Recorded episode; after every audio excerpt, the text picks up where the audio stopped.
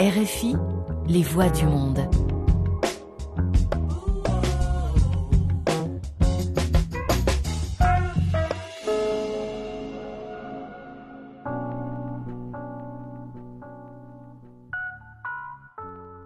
Bienvenidos a una página a la vez. Aquí estamos como cada martes a las 6 de la tarde, los miércoles a las 8 y 30 de la mañana en un espacio para hablar de libros. Con ustedes está Ángela Suazo. En el programa de hoy conversaremos con Clara Tiscar, escritora y mentora de autores desde España. Decía Silvia Plath que el peor enemigo de la creatividad es la autoduda y en ese proceso íntimo al que el escritor se somete cuando decide compartir una historia, decía Gabriel García Márquez que, que, es un proceso angustioso pero sensacional. Pero a veces tanta sensación puede diluirse, inclusive desaparecer y nos quedamos con textos por mitad, con dudas sobre hasta dónde puede llegar esa historia que para nosotros es extraordinaria y convierte la experiencia en algo más angustioso que feliz. Y es entonces el momento en el que el escritor novelo no puede caer en esa pausa, en esa pausa que lleva el proceso literario a hacerse casi imposible y difícil de salir por uno mismo. La literatura no es un caso externo aquella mentoría de la que los griegos hablaban. Dice en un fragmento de su libro eh, Mentoring, Aprendiendo de nuestra gente, Adriana Carel, que los griegos basaban esta relación en el principio humano de supervivencia, que los humanos aprendemos habilidades, cultura y valores a partir de otras personas, de quienes aprendemos, a quienes admiramos.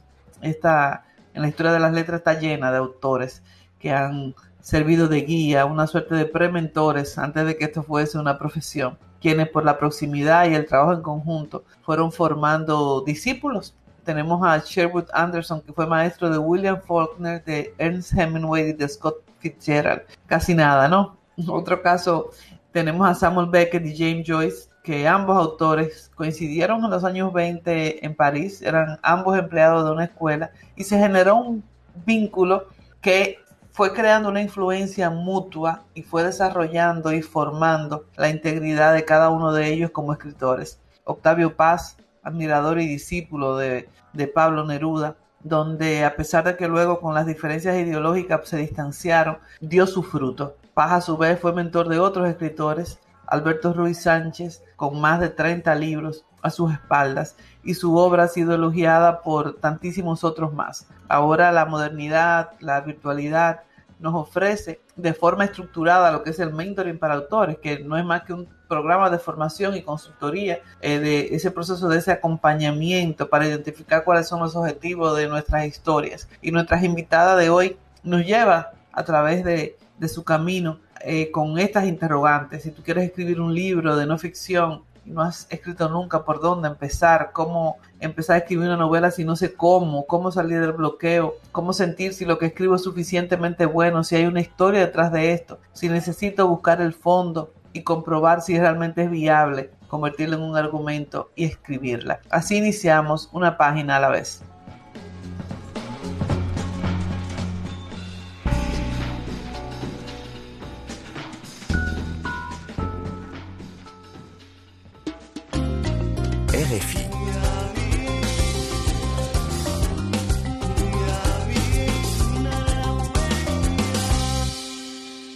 Clara Tiscar es española, es escritora, es mentora de autores, es, estudió comunicación, historias y empresariales y durante más de 10 años se dedicó al marketing. Luego trabajó como freelance en la creación de contenido y como ghostwriter y dio el salto, no solamente con la publicación de sus propios libros, sino también con el acompañamiento que hace a otros escritores. Conversemos con Clara.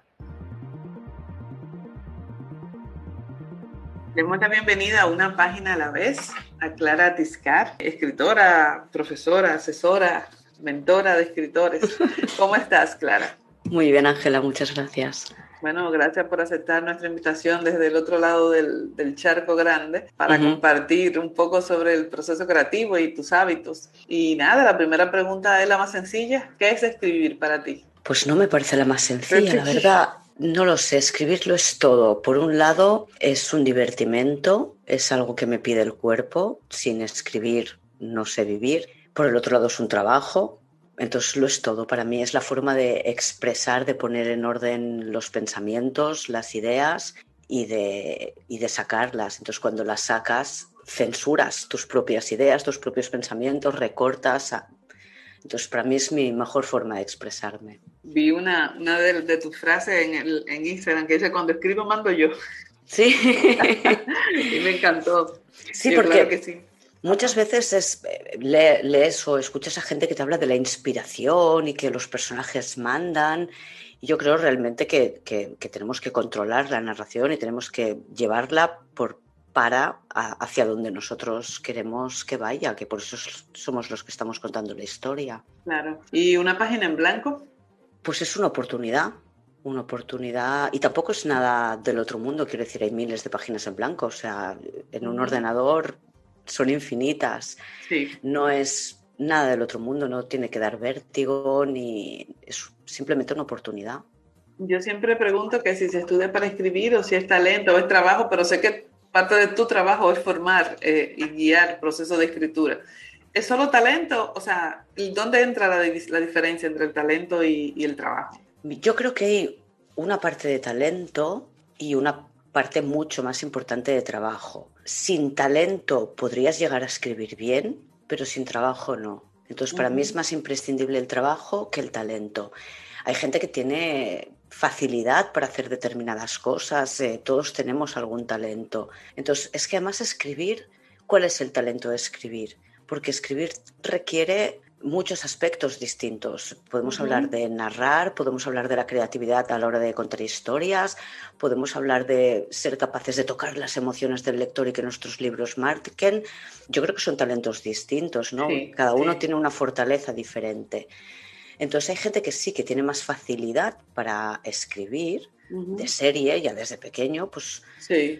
Pero yo, pero yo creo que hay que reforzarlo con aprendizaje. Y de todos modos, creo que quien tiene ese talento y es consciente de ello, lo tiene muchas veces porque lo ha cultivado. Es como un futbolista, es porque se ha pasado toda la vida con el balón en los pies, yendo a todas partes. Dándole. De pequeño le decían, se te da bien, se le daría mejor que a otros, pero si no hubiera hecho todo lo demás, no habría llegado a ningún sitio. Entonces yo creo que escribir es un poco así, es mucha práctica, mucha, y mucha lectura, porque si no leemos... Nada. Hay gente que no le gusta leer y quiere escribir, entonces... Obviamente la, la, escritura tiene más campos que no solo la lectura, ¿no? Los guionistas claro. escribimos para que no nos lean, sino que el resultado sea una obra audiovisual, ¿no? Sí. Pero uf, esa sería quizás la excepción. Puedes haber visto mucho cine, pero si después no eres capaz de escribir. Claro. Yo creo que tienes que leer para poder escribir, para tener vocabulario, sí. para tener estructuras, para tener recursos. Sí, definitivamente. Hay que leer. ¿Y tú escribes eh, por inspiración o, o, controlas tu tiempo, te programas? A ver, yo no creo en la inspiración. Es verdad que tenemos días que estamos inspirados o que de repente te viene una idea a la cabeza y parece uh -huh. que es una inspiración. Yo creo que la creatividad es cuando dos o más elementos conectan y entonces hay como un chispazo y tú tienes esa idea. Pero no, no, normalmente no surgen de la nada, surgen de buscar una respuesta, de solucionar un problema o de conectar lo que decía, una noticia que has oído con algo que está en tu cabeza y al día siguiente la conexión, sí. pues eso da esa Produce chispa, un efecto. ¿no? Sí. sí, entonces yo creo que todo esto se puede potenciar, se puede trabajar, puedes ser mucho más creativo y que en ese sentido la inspiración sí que existe porque si tienes una vida creativa pues te va, vas a tener más ideas, entendemos uh -huh. inspiración por ideas, pero a la hora de escribir no confío en la inspiración, confío los, o prefiero el trabajo. Los bloqueos la creativos. La planificación. Es que también me parece mucha mitología esto del bloqueo creativo, porque por un lado sí que son procesos psicológicos, bloqueos psicológicos, pero generalmente no son creativos, sino que son inseguridades que tenemos, que no nos permiten, el miedo al fracaso, claro. el miedo a no poder terminar, porque a veces hemos intentado y no ha salido bien y nos decimos, pues sí, ya sabes que no te va a salir uh -huh. bien, ¿para qué te vas a poner? Entonces, mucha gente a esto le llama bloqueo. Yo sí que es un bloqueo, claro, pero no es un bloqueo creativo, son, son yo creo que son más bien temas psicológicos. Uh -huh. Eh, y los bloqueos creativos de verdad, yo creo que los podemos evitar, saltar o, o, como se dice, esquivar, trabajando bien la, la planificación. Sí. Sí, porque generalmente un bloqueo que es no sé para dónde ir. Entonces, bueno, lo que hacemos es, o lo que yo hago es ir para atrás, ver de dónde vengo. A veces el fallo está más atrás y es que has llegado a un punto en el que no tendrías que haber llegado y por eso no puedes avanzar. Entonces, yo creo que hay que tomar perspectiva. Un libro, un libro que te retó a ser mejor escritora, que tú cuando lo leíste te, te deslumbró, te dijiste, uff, yo quiero escribir esto. A ver, mm, recientes, así, digamos, modernos, porque no me gusta, o sea, los clásicos me encantan, pero creo que no tenemos que querer escribir como lo hacían los autores clásicos. Entonces, eh, autores modernos que me hayan gustado, que me hayan impactado mucho últimamente, Joel Dicker, no sé si lo digo bien, es belga, eh, suizo, suizo, creo. Suizo, Joel, sí. Sí, creo que escribe en francés, que escribe eh, novela negra y están, me gustan mucho, están muy bien trabajadas. Sí, cuando vi joven que era pensé, madre mía, ya estás llegando tarde. Y también así en negra reciente, será posible, el autor Juan Gómez Jurado. Cicatriz, por ejemplo, me gustó mucho. Reina Roja, Loba Negra. Escribe con muy buen ritmo y con sentido del humor, que me parece que es algo interesante en este tipo de... Son dos estilos totalmente distintos, el de uno y otro. ¿Y qué le dirías a, ese, a esa persona que quiere escribir y, bueno, se quiere lanzarse a esa aventura? Pues que se lo tome con calma, que no tenga prisa, que como cualquier arte o como cualquier disciplina requiere tiempo, constancia y no nos podemos hacer un palacio o construir un palacio si antes no hemos construido algo mucho más pequeño a nuestro alcance. Entonces, yo no empezaría escribiendo una novela, sé que casi todos lo hemos intentado. ¿eh? Voy a escribir una novela, tengo una idea y, te lanzas y te bloqueas y no entiendes por qué. Entonces, son muchas las razones, ¿no? Pero básicamente es porque no tenemos fluidez en la escritura. Claro. Entonces, una novela eh, requiere... Requiere brazo. Sí, y además ya no solo fluir en la escritura, sino tener una estructura, saber lo que pasa, a dónde vas, cómo son los personajes, que no te atasques, lo que decíamos antes, que no tengas un bloqueo creativo de ¿y ahora qué pasa?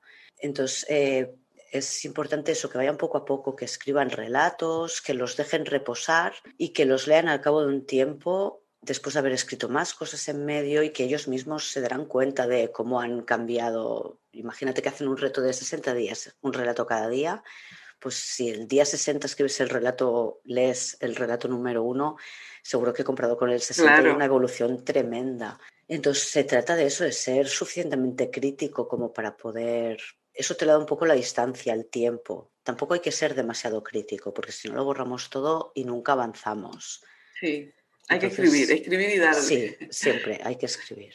Si tuvieras que, elegir un personaje de ficción o, personalidad con quien compartir un rato, ¿a quién te gustaría conocer? Esta es la típica pregunta. ¿Y quién te gustaría entrevistar? ¿Vivo, muerto? Pues no lo sé, pero generalmente siempre contesto eh, a Noam Chomsky, porque es un señor muy mayor ya, no sé, debe tener noventa y tantos años, y es un personaje que me interesa mucho. Es lingüista, y es anarquista. Entonces es un activista político que me parece súper interesante. Y, además, eh, cuando yo estudiaba filología, estudié pues, parte de la lingüística que había aplicado Chomsky, me pareció también muy interesante y es, es, bueno, siempre que veo charlas y que hace reflexiones, me parece alguien a quien tendríamos que escuchar. Entonces... ¿Eres musical? ¿Una referencia musical que te haya inspirado a escribir? Y no lo sé, porque me gusta la canción Protesta, o sea, escucho mucho punk, pero, pero no me resultan generalmente letras inspiradoras para lo que yo hago. Eh, y fuera del punk o el rock así más duro, pues me gustan aquellas canciones que tienen una historia. Es algo que me he dado cuenta con el tiempo. ¿Por qué me gusta esta canción? ¿Y por qué? Ah, pues porque cuenta una historia de principio a final. Eso lo hace mucho la música romántica, pero a mí no, no me gusta, soy más, más dura. Entonces, eh, una canción en concreto no, pero lo que sí hago con la música es algo que me enseñó en un curso, ay, ¿cómo estoy con los nombres hoy? No me acuerdo. Uristrell, uh, Joaquim Uristrell, es un director de cine catalán. Y él me, nos, bueno, hicimos un taller para, para hacer una serie y tal, y en una de las primeras primero decidimos qué serie íbamos a escribir, pusimos todas ideas y después lo que hicimos fue definir el tono que iba a tener la serie mediante música. Entonces cada uno hizo una propuesta, elegimos una votando entre todos y esa era como no la banda sonora, pero la canción que nos daba el ritmo, el, rollo, el, el, tono que necesitabas. Y entonces es algo que, que suelo hacer. Interesante. Que suelo, que suelo elegir. Cuando pienso en la historia que quiero contar, él recomendaba elegir una canción, pero yo depende, si tengo varios personajes o varios narradores, pues igual elijo una canción para cada voz o para cada narrador, y entonces tienen diferentes ritmos, diferentes... Claro. El tono el tono cambia totalmente. Sí, y entonces la escuchas antes y entras en situación antes de escribir. Genial, genial, me quedo con esa. ¿Qué lees? Pues eh, antes leía mucho, muchísimo. Ahora últimamente ya no tanto porque pues, la vida se pone cada vez más complicada para leer. O sea, tenemos inputs a todas horas y los ratitos muertos que tengo, igual miras Twitter en vez de coger el Kindle y leer. Eh, pero básicamente novela negra y me gustan los libros de humor también es difícil, ¿eh? desde mi punto de vista, encontrar un libro de humor que, que, me parezca bueno porque siempre le pido algo más que con una sarta de chistes detrás de otro. Claro. Entonces, por yo que sea una comedia romántica escrita con un humor ácido me gusta, por ejemplo. Eh, yo soy de novela negra 100%, ¿eh? pero si tuviera que elegir una autora que, con la que me entretengo, me lo paso bien y me hace olvidar de todo, pues elegiría Marianne Case es eh, irlandesa y escribió, bueno, de ella dicen que es la fundadora del Chiclit. Escribió Sushi para principiantes, tiene una serie de novelas que están todas eh, basadas en los miembros de una misma familia. La, familia Walsh.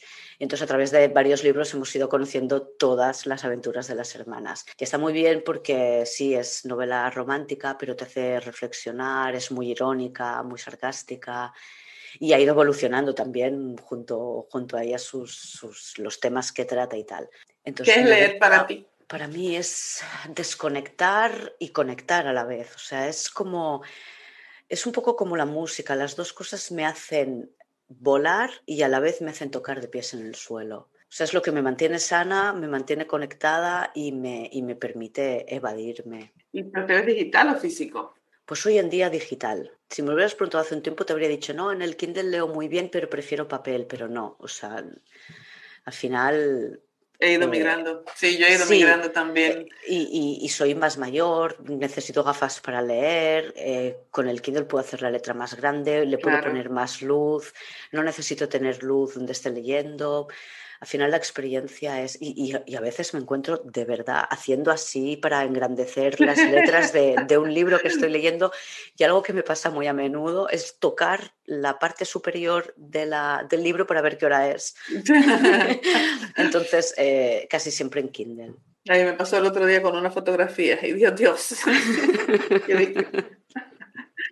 ¿Autores nuevos o escritores consagrados? Pues un poco de todo, porque hay que leer a los consagrados, hay que aprender de ellos, por supuesto, pero también algún día fueron nuevos. Sí. Y, me parece muy feo cómo trata la industria de los libros a los autores nuevos. Sí. Y creo que hay que apoyar. Y yo misma soy una autora autopublicada por convicción, porque creo que es el camino más sano para la literatura y para los lectores que elijan ellos. Claro, claro. Sí, creo en eso también. ¿Puedes leer varios libros al mismo tiempo? Sí, sí. Sí, y lo, suelo hacer, ¿eh? porque me gusta leer en inglés, en catalán y en castellano. Entonces suelo estar leyendo un libro en cada idioma. Y, también combino, porque hago un podcast de crímenes, leo mucho, de, últimamente es, es abusivo lo que leo de crímenes y me apetece leer cosas menos, eh, negras o menos sórdidas. Sí. Entonces voy alternando un poco las lecturas, sí. Y en esa lectura, ¿cómo se te da el, leer como escritor a veces no es divertido, ¿no? A veces, a veces cuando vamos leyendo y, escribimos, pues caemos en ese gancho de ir recreando la historia, los personajes, tratando de ver dónde están los giros. Eh, eh, ¿cómo, ¿Cómo lo llevas? Pues ya estoy acostumbrada, no me afecta. O sea, leo mucho fijándome en los giros, en los personajes, en las descripciones en los tantos por ciento de novela que llevo leída antes de que pase determinada cosa, porque claro, antes lo mirábamos con las páginas, ahora yo con el Kindle veo un 15%. El libro que estoy leyendo ahora, el conflicto arranca antes, pero la decisión de cruzar el umbral en el 15%. dices, bien, va rápido. Entonces, eh, sí, me suelo, me suelo fijar bastante, sí. Bueno. Y no me molesta, ¿eh? realmente es ya lo he... Hubo un tiempo que me molestaba, perdona, ¿eh? pero me molesta mucho cuando veía la tele. Era cuando estudiaba para hacer cine y pensaba dónde han puesto la cámara y cómo están no sé qué y lo veía todo muy falso y me hacía evitar que entrara. Ahora ya lo he superado eso. Pero con la lectura me sigo, sigo leyendo de forma para aprender y no, no me molesta. Bueno, ahora yo quisiera tus recomendaciones de, de lectura para mis escuchas. Me gustaría que, que nos, que nos recomendaras algunos libros de humor, ¿no? Que, que, es un género que casi nadie recomienda. Cuando, cuando le hago las preguntas, pues siempre nos vamos, me recomiendan clásicos o igual pues digo... De humor, eh, mira, la que te he comentado antes, Marian Kisk, Keyes, se escribe, no, no es un humor apabullante, pero son libros divertidos. Así en el mismo género también estaba Helen Fielding, era el diario de Bridget Jones, pero son bastante antiguos ya. También tenía un punto de humor bastante. que yo creo que no hay que leerlos. Al, o sea, siempre han criticado, es que Bridget Jones apunta al peso, no sé qué. Sí, pero no te das cuenta que es. Que es para mí es una gran crítica y es totalmente una ironía constante. O sea, bueno. Eh, así también clásico de humor, Wilt, Tom Sharp sobre un hombre que encuentra un maniquí enterrado y españoles, Eduardo Mendoza, por ejemplo, Sin Noticias de GURP. Es, antiguo también, yo no sé si lo podemos llamar clásico ya casi a este, porque igual estuvo, es de los 80 o así.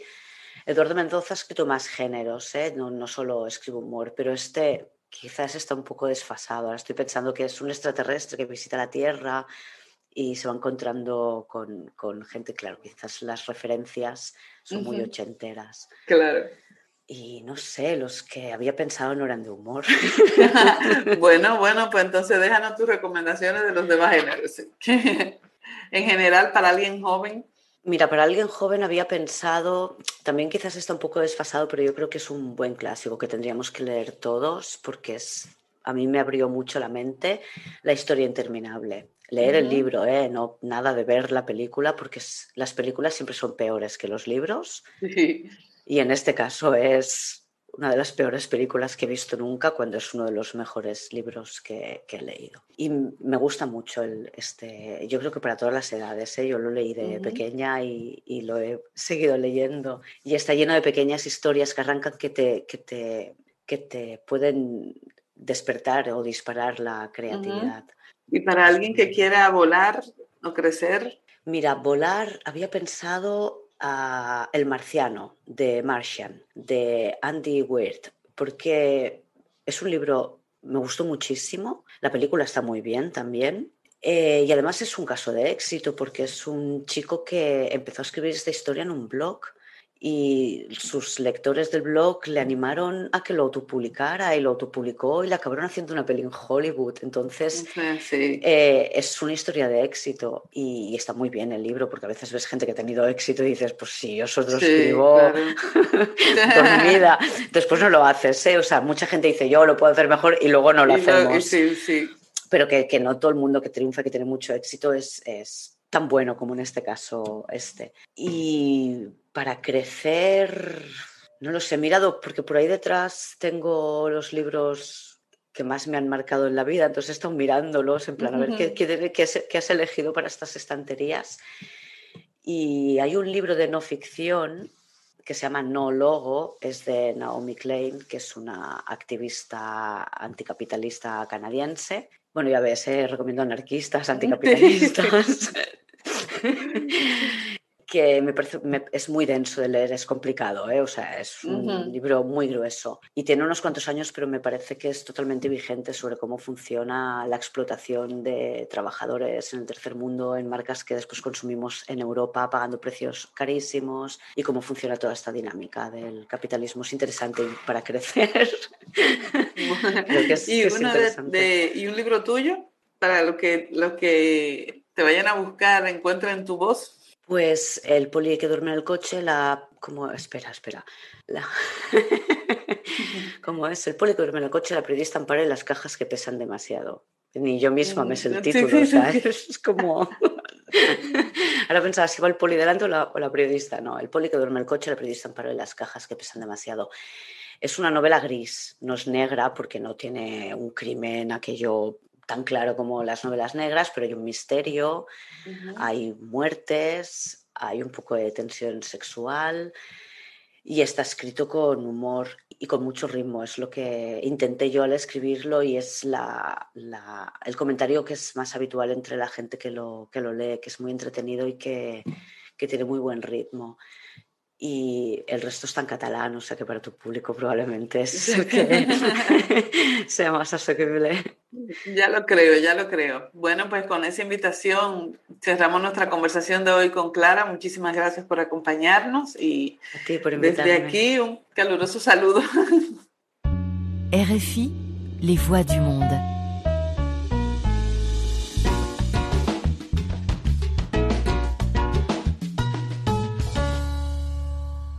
Nos despedimos por hoy finalizando esta entrega de una página a la vez. Con ustedes estuvo Ángela Suazo, hoy conversando con Clara Tiscar, que como bien dice, trabaja con escritores perseverantes que creen en su talento y que quieren mejorar su técnica. Cada semana nos encontraremos aquí los martes a las 6 de la tarde, una redifusión los miércoles a las 8 y 30 de la mañana y en nuestra cuenta de Mixcloud bajo el usuario RFI Santo Domingo. Recuerda que estamos en todas las plataformas de podcast. Los invito acompañarme hablar de leer y de escribir, a que me sigan en las redes sociales como Ángela Suazo y en la página www.derretoaleer.do. Gracias por su sintonía, sigan con esta frecuencia, hasta la próxima.